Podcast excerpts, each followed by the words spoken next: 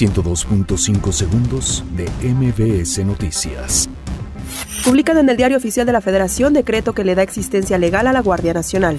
La Suprema Corte de Justicia de la Nación valida prohibición del matrimonio infantil. INE descarta limitar visita de Andrés Manuel López Obrador a Baja California.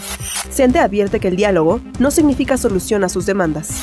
Falla eléctrica provoca apagón en la colonia Condesa de la Ciudad de México. Explota fábrica de pirotecnia en Chicoloapan, Estado de México. Detienen a un policía y cuatro pistoleros por ejecución de Ministerio Público en Tamaulipas.